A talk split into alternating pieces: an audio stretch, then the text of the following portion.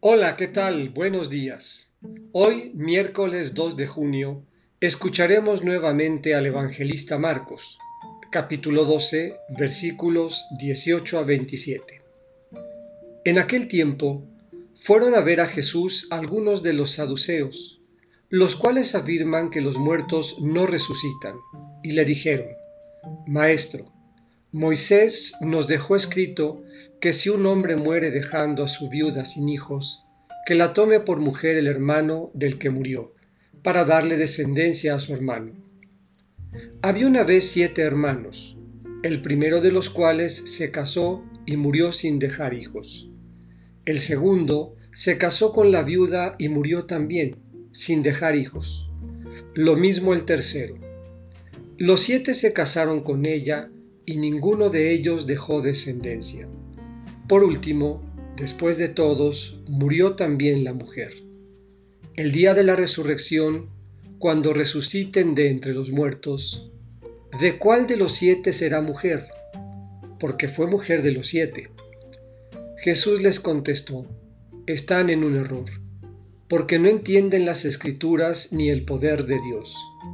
Pues cuando resuciten de entre los muertos, ni los hombres tendrán mujer, ni las mujeres marido, sino que serán como los ángeles del cielo.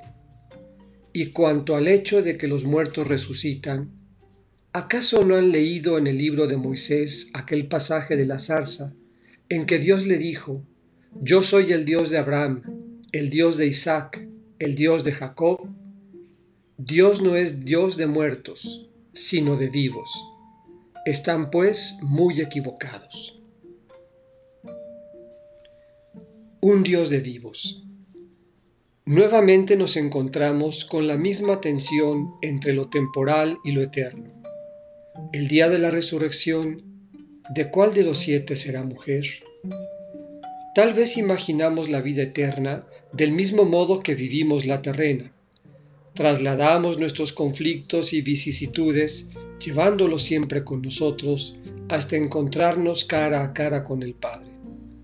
Pero la eternidad, nos advierte el Señor, será una experiencia distinta, transformadora, donde prescindiremos de la condición humana.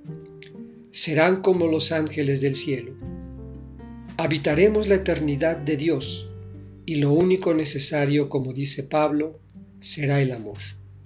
Por ahora, y mientras eso sucede, no olvidemos que Dios habita nuestra temporalidad y su presencia entre nosotros nos interpela.